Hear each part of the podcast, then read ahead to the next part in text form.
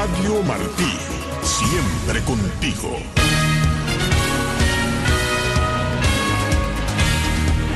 Sigue creciendo la violencia mortal contra las mujeres en Cuba según reportan grupos independientes.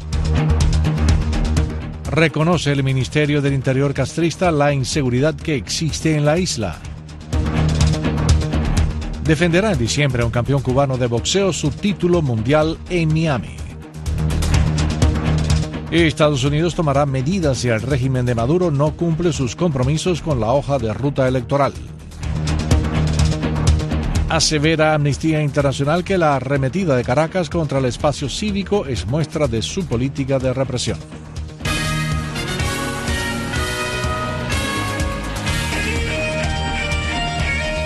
Radio Martí Noticias. Bienvenidos a esta edición de las 5 de la tarde de hoy, 31 de octubre de 2023. Los saludamos el ingeniero de sonido Juan Pendaz. En la sala de redacción está Ivette Pacheco, Paul Rodríguez y Yolanda Huerga. La producción es de Iván López, voz informativa Alfredo Jacomino.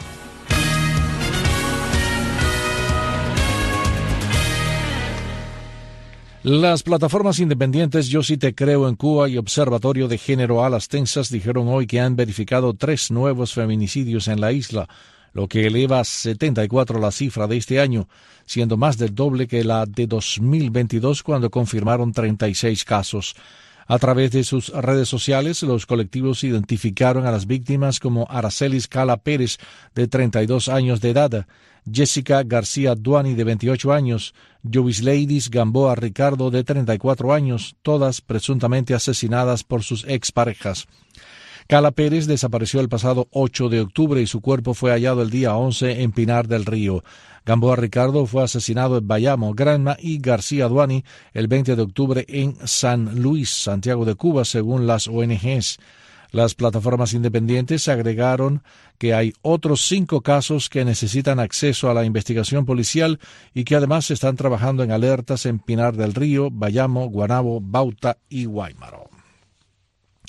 Y tras negarlo previamente, el Ministerio del Interior de Cuba ha reconocido la inseguridad social que existe en el país, algo que han venido denunciando varias organizaciones independientes. Ibel Pacheco ofrece el reporte. Cuba asegura que defenderá la seguridad ciudadana al precio que sea necesario. En un mensaje publicado este lunes en la red social X, anteriormente Twitter, el Ministerio del Interior expresa la necesidad de defender la seguridad ciudadana al precio que sea necesario. Nos llama nuevamente al combate, unidos, firmes y con la fuerza del pueblo, conscientes de que la Guardia Revolucionaria no se descuidará jamás. Sobre el tema, Martín Noticias conversó con el opositor Manuel Cuesta Morúa, quien desde La Habana nos dijo que estas declaraciones constituyen un reconocimiento tardío. Yo creo que es un reconocimiento tardío a un fenómeno que ya viene creciendo desde hace mucho tiempo. Y ellos vuelven a repetir ahora a garantizar la seguridad ciudadana a través del combate y no a través del trabajo y la profilaxis y el mejoramiento de las condiciones de vida. A mediados de 2023, funcionarios de la Policía Nacional Revolucionaria y otros organismos entrevistados por la televisión nacional aseguraban que en Cuba no existía la impunidad ante hechos delictivos, desmentían la veracidad de supuestos actos violentos difundidos en las redes sociales que atribuyeron a una supuesta guerra mediática que se impulsa contra Cuba desde el exterior. Así lo decía en la televisión cubana el coronel Hugo Morales. Todas estas informaciones que tú nos has dado aquí ah, forman parte de la campaña mediática que contra el Ministerio del Interior y especial contra el trabajo de la policía lleva a cabo el, enemigo. En agosto de 2023, el Observatorio Cubano de Auditoría Ciudadana hizo público su informe sobre la inseguridad pública en Cuba. Los datos identificaban 98 reportes de violencia entre enero y marzo, mientras en el segundo trimestre del año se registraron 189 reportes de crímenes, entre ellos robos, asesinatos, asaltos, agresiones y otros delitos. Por otra parte, observatorios de género reportan en lo que va de año 71 feminicidios en Cuba. Esa es la realidad concreta de cómo se está comportando la violencia, la violencia de género, cómo se anidan y se coordinan socialmente todas estas violencias que de alguna manera requiere una manera distinta y un modo distinto de eh, resolver. Y hace falta otro enfoque, hacen falta otras herramientas, otra visión. Ivette Pacheco, Martín Noticias. La agricultura cubana no da señales de mejoría y no hay indicios de que esto vaya a cambiar en los próximos meses, han coincidido varios expertos. José Luis Ramos preparó la siguiente nota. Hay varias causas que inciden en la debacle que tiene la agricultura en Cuba, dijo Orlando Freire Santana, economista y periodista. En primer lugar, los impagos. Al campesino que no se le paga, a cada rato en la propia prensa castellista salen las quejas de criadores de cerdo, de agricultores que el Estado, las empresas del Estado no le pagan. Entonces, si al campesino no le pagan, el campesino no tiene estímulo para producir. Por otra parte, la mala atención que están recibiendo los habitantes del campo cubano que ha incrementado el éxodo de las zonas rurales si no hay gente para trabajar en los campos, evidentemente no va a haber cultivo. Y también muy importante, los robos y los delitos que hay en el campo. Y entonces el campesino tiene miedo. ¿Para qué voy a criar animales? ¿Para qué voy a cultivar si me los van a robar y la policía y el MINI no va a hacer nada? Y esos son algunos de los elementos que conspiran contra el rendimiento y contra el deseo de los campesinos de ponerse a cultivar la tierra, agregó Freire. Los productores cubanos se quejan también de la falta de combustible, fertilizantes, insumos, demoras en los pagos por parte del Estado, entre otros problemas. El ministro de Agricultura, Idael Jesús Pérez Brito, compareció en la mesa redonda el pasado 26 de octubre. Se quejó que la población vive en las ciudades y no en el campo, donde solo reside el 15% de cubanos. Pérez Brito dijo que en la actualidad, entre los retos y desafíos para aumentar la producción agrícola está... Nosotros como ministerio tenemos que trabajar mejor en las funciones estatales nuestras. Nosotros tenemos que hacer mejor el papel del Estado regulador y de control del Estado. La periodista Miriam Leiva señaló que la situación es más grave que lo expresado por el ministro. Decididamente tendrá que revivir lo que han ido matando ellos mismos. O sea, él ha sido partícipe de este asesinato porque él lleva muchos años ya de viceministro de Agricultura y hay una realidad. Si no acaban de liberar a los productores, pagarle las deudas y darle incentivo para que produzcan, ¿Cómo usted va a pensar que no se vayan las personas del campo si sencillamente ahí no hay forma de vida, no hay forma para mantenerse? La crisis económica actual mantiene en tensión a las familias cubanas, concluyó José Luis Ramos, Martín Noticias. La película Plantadas de los realizadores cubanos Lilo Vilaplana y su hijo Camilo fue exhibida el pasado viernes de manera clandestina en la ciudad de Pinar del Río.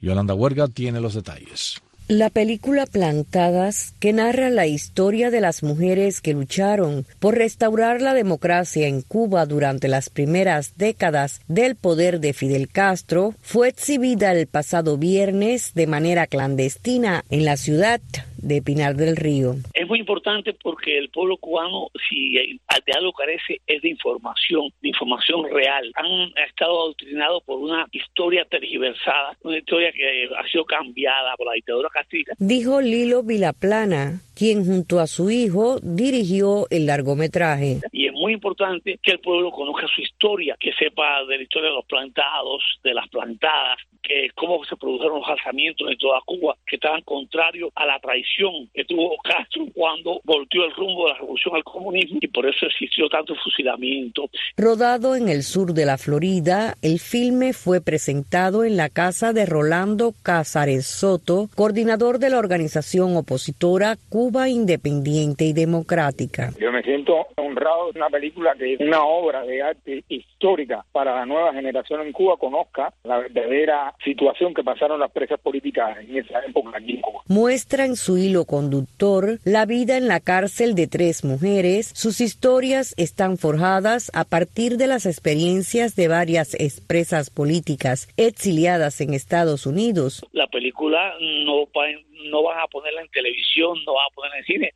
Ojalá si, si alguien me dice que la ponen en el cine mañana, yo se la doy gratis para el pueblo. Esta es la segunda vez que Plantadas logra romper la barrera de la censura del régimen. El 20 de octubre, en el marco del Día de la Cultura Cubana, se estrenó en La Habana. Yolanda Huerga, Martín Noticias.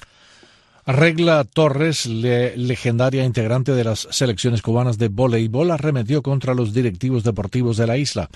Elegida como la mejor jugadora del mundo en el siglo XX, Torres sacó a relucir todas sus frustraciones luego de 15 años de trabajo como entrenadora en la Escuela Nacional de Voleibol y ver cómo el deporte languidece en Cuba. En Facebook, Torres aseguró sentirse avergonzada porque el equipo era invencible entre 1992 y 2000 hasta que llegaron las equivocaciones, las malas decisiones y el capricho. También dijo que hubo mediocridades, incapacidad, falta de compromiso, la falta de disciplina que conlleva malos resultados, la infladera, la mentira, los satélites, los especialistas que llegaron a acabar con la Escuela Cubana de Voleibol, los estudiosos y los tirapiedras. Y el campeón del mundo de boxeo en peso pluma, el cubano Robeixi El Tren Ramírez, defenderá su título el próximo 9 de diciembre en Miami contra el mexicano Rafael Espinosa. Ramírez dijo en redes sociales que siempre ha querido pelear en Miami porque ahí se celebra la tradición cubana diariamente. El campeón del mundo dijo que espera tener el apoyo de la comunidad cubana y ver la bandera ondear por todas partes. Cuando el tren Ramírez peleó el pasado mes de julio en Japón contra Satoshi Shimizu, la embajada de Cuba en Tokio intentó impedir que el boxeador cienfueguero usara el himno nacional y la bandera cubana. El cubano se negó a entrar con otro himno que no fuera el de Cuba y gritó patria y vida tras su triunfo contra su rival japonés. Y la economía cubana está en un momento de empobrecimiento total, caracterizado por la falta de productos en el mercado, bajos salarios y un elevado nivel de desempleo, aseguró a Martín Noticias AM el periodista y analista cubano Julio Aleaga Pesant. Desde La Habana, el comunicador agregó que los altos precios cobrados por las MIPIMES las ubican como parte de la carrera inflacionaria que enfrenta la isla. Sabemos que cubano ya eh, está acostumbrado a hacer magias eh, con lo poco que hay, con lo poco que puede adquirir con su salario, porque además no solamente los salarios son bajos, sino también el nivel de desempleo en Cuba es altísimo, sobre todo en eh, las regiones menos eh, urbanizadas, y eso hace que la economía esté en un momento de depauperación total. Y eso va a la canasta familiar de, de manera directa.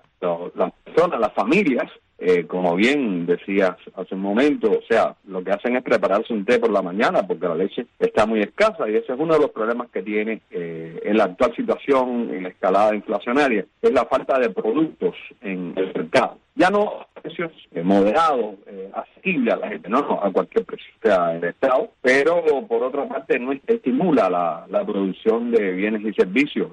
tenemos que pensar en las personas más desvalidas, hay que pensar en las personas que ya son jubiladas, que esas personas que lo que reciben son mil o dos mil pesos de subsidio o de ayuda, eh, pues eso no alcanza para comprar un cartón de huevo que está en aproximadamente los 2.500 y 3.000 pesos. Estoy hablando del cartón de huevo en Cuba, son 30 mm. huevos.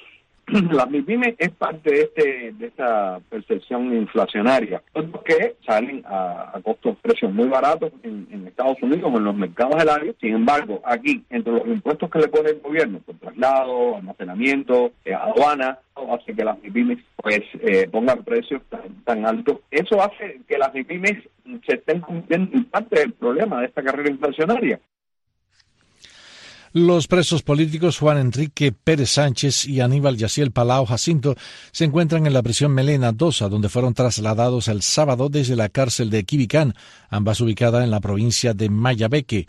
Tras desconocerse su paradero este martes, Laida Jacinto, madre de Aníbal Yaciel, confirmó la información a Martín Noticias y denunció que fueron trasladados atados de pies y manos con las esposas conocidas como Chaquiras.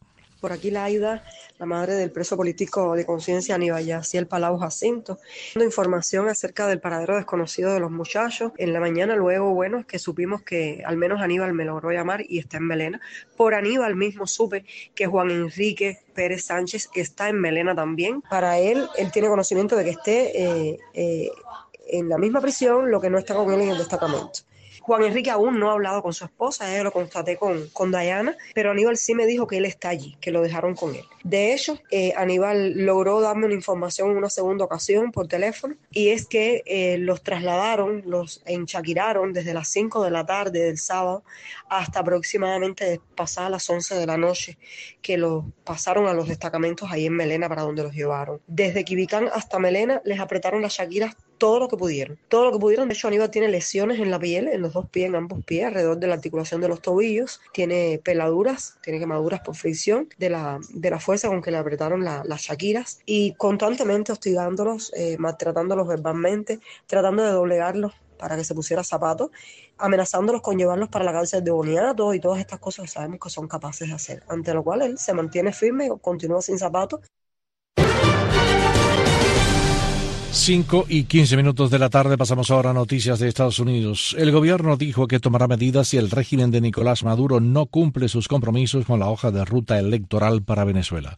Nuestra corresponsal en Washington, Michelle Zague, informa. El secretario de Estado norteamericano Anthony Blinken dijo en una audiencia de un comité del Senado que si el régimen de Nicolás Maduro en Venezuela ha violado el acuerdo al que llegó con la oposición en Barbados, Estados Unidos tomará las medidas necesarias. Blinken respondió a una pregunta del senador republicano por la Florida, Marco Rubio, sobre la suspensión por parte del Tribunal Supremo de Justicia en Venezuela de los efectos del resultado de la primaria presidencial de la oposición realizada hace poco más de una semana pese al acuerdo electoral firmado con el gobierno que permite a las partes elegir a su candidato según las reglas internas. Tras el acuerdo, Estados Unidos revisó algunas sanciones a cambio del acuerdo parcial electoral pactado en Barbados.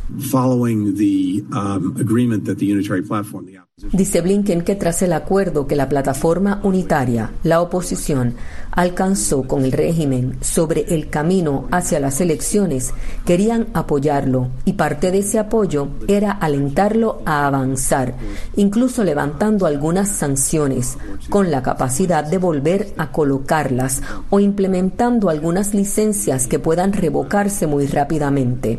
Dice que si el régimen, de hecho, ha violado el acuerdo al que llegó, entonces, por supuesto, se tomarán las medidas necesarias. Blinken añadió que Estados Unidos sigue la situación en Venezuela con mucho cuidado. Mientras tanto, un vocero del Departamento de Estado dijo en un correo electrónico a Martín Noticias que Estados Unidos insta a Nicolás Maduro y a sus representantes a respetar los compromisos asumidos en la firma del acuerdo de hoja de ruta política en Barbados. Declaró además que las primarias de la oposición democrática del 22 de octubre fueron un hito importante en el progreso de Venezuela hacia una campaña presidencial competitiva en el 2024. Añadió que Estados Unidos apoya al pueblo venezolano y a los actores que quieren un futuro democrático. Desde Washington para Martín Noticias les habló Michelle Sagué. El expresidente Donald Trump enfrenta en Colorado un nuevo proceso judicial, mientras una encuesta indica que, a pesar de múltiples juicios, sigue siendo el favorito para la nominación del Partido Republicano en las elecciones presidenciales de 2024 informa Héctor Contreras. A pesar de los cuatro juicios penales y tres civiles que cursan en contra del expresidente Donald Trump, la ventaja sobre sus contendores para la nominación republicana parece aumentar con el paso de los días. La encuesta se revela coincidencialmente con un nuevo proceso en contra de Donald Trump en el estado de Colorado para intentar definir si el expresidente podría ser inhabilitado para aparecer en las boletas de votación en ese estado por la supuesta participación en eventos del 6 de enero de 2021 en la ciudad de Washington, cuando un grupo de sus seguidores intentaron evitar la certificación del presidente Joe Biden en el Capitolio. Las acusaciones al exmandatario en este caso están basadas en una antigua y extraña ley de la época de la Guerra Civil en la que se penaliza a aquellas personas que habían participado en una insurrección o rebelión, prohibiéndoles el derecho a ejercer cargos federales.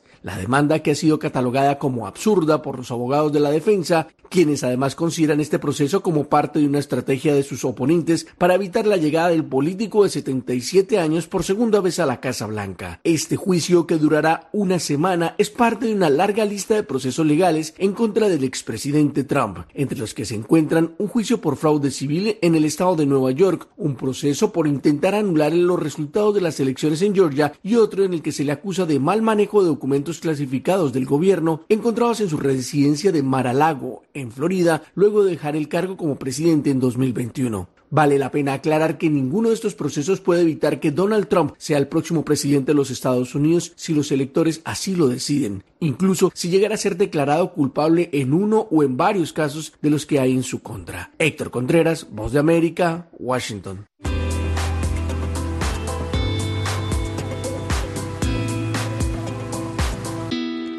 5 y 20 minutos de la tarde, tiempo de noticias de América Latina. Amnistía Internacional aseveró que la arremetida del gobierno de Nicolás Maduro contra el espacio cívico muestra la vigencia de su política de represión.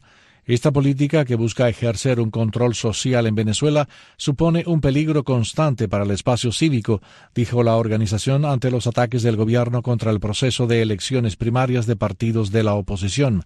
Amnistía Internacional denunció que Maduro está obstaculizando las libertades de quienes quieren ejercer su derecho a la participación en asuntos públicos.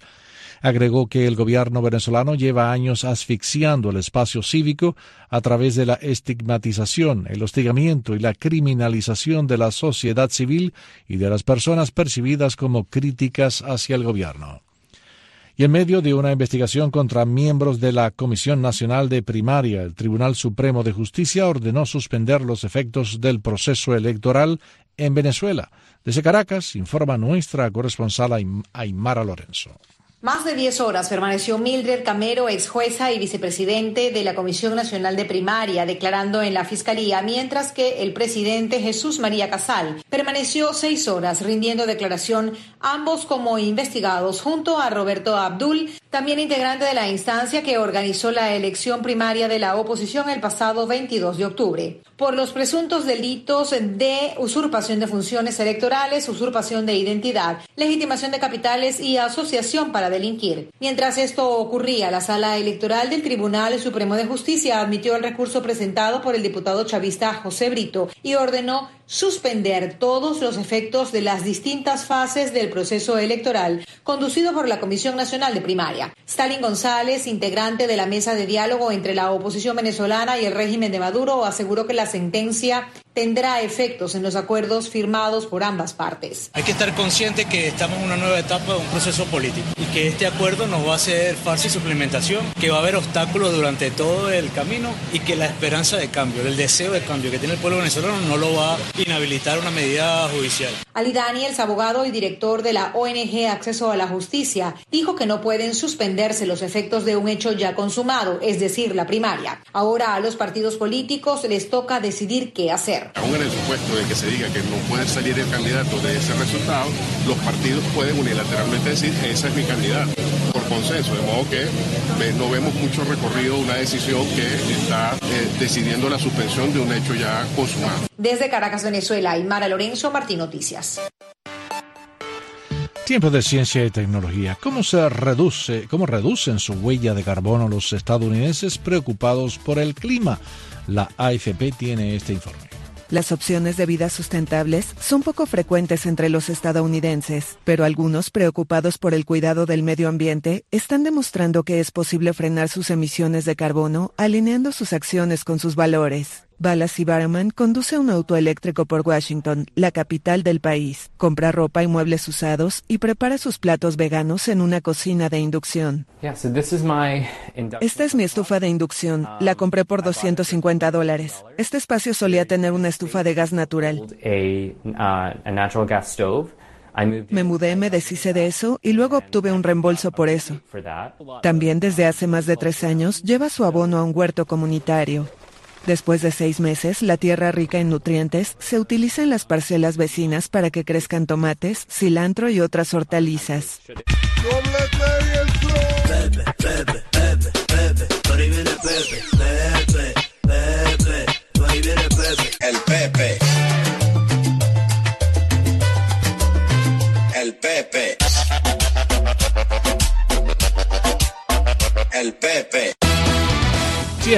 Deportes con Pepe Lacalle. Los Rangers de Texas tomaron ventaja de dos juegos a uno sobre los Diamondbacks de Arizona en la Serie Mundial 2023 cuando derrotaron en el desierto al equipo local 3 por 1 en el tercer juego del Clásico de octubre. En este partido, Corey Seager reventó un soberbio jonrón con hombre en base, literalmente el batazo de la victoria. De ahí en adelante, los Texas Rangers nunca se vieron abajo en el marcador y para Seager es su segundo jonrón de dos carreras en lo que va esta serie mundial. Adolis García oficialmente se fue de tres con un boleto y un ponche, pero sí tuvo una asistencia en el home plate, retirando a un corredor tratando de anotar carrera. El otro cubano del equipo tejano, Haroldis Chapman, bueno, a él no le fue muy bien que digamos. Una entrada completa, dos hits, una carrera fue limpia, un ponche y se salvó gracias a un doble play justamente cuando Arizona tenía al bate la carrera del empate. Por los Diamondbacks, Lourdes Gurriel Jr. tampoco jugó muy bien, que digamos. El left fielder se fue en blanco de 3-0, se ponchó una vez luciendo muy pero muy mal, tirándole a dos lanzamientos totalmente fuera de la zona de strike. El pitcher zurdo, el novato Brandon Plaff, fue el perdedor, aunque no lanzó del todo mal, cinco entradas, un tercio, cuatro hits, tres carreras, dos boletos, ponchó a cuatro, pero no recibió respaldo ofensivo por parte de sus compañeros. ¿Qué significa esto? Bueno, el cuarto juego de la Serie Mundial esta noche en vivo y en directo, jugada por jugada con lujo de detalle por Radio Martí, comenzando a las 8 pm. Estaremos con ustedes para brindarles el cuarto juego de la Serie Mundial, Andrew Haney contra Joe Mattingly, los lanzadores esta noche. Y ya sabemos que pase lo que pase en el cuarto juego de la Serie Mundial, todavía tendremos un quinto partido también desde el desierto de Arizona miércoles por la noche a las 8 pm, también en vivo y en directo por Radio Martí. Vale la pena recalcar que dos jugadores de los Texas Rangers abandonaron el partido con lesiones, incluyendo el pitcher abridor Max Schwetzer, el futuro miembro del Salón de la Fama y tres veces premio Cy Young, y Adolis García, el outfielder cubano, se lesionó la espalda con un swing. Le van a practicar una imagen de resonancia magnética y está día a día lo que se conoce hoy en día en el béisbol de las grandes ligas cuando uno está lesionado, pero como no saben exactamente lo que tiene, entonces dicen está día a día. Posiblemente no juegue el cuarto juego de la Serie Mundial y vamos a ver si estará listo el miércoles para jugar el quinto juego de la Serie Mundial. Ahora pasamos al balón de oro Leo Messi, el astro argentino campeón mundial fue galardonado con su octavo balón de oro en su carrera profesional, lo cual es verdaderamente impresionante. Erling Haaland del Manchester City el muchacho de Noruega terminó en el segundo lugar. Es un poquito difícil de explicar.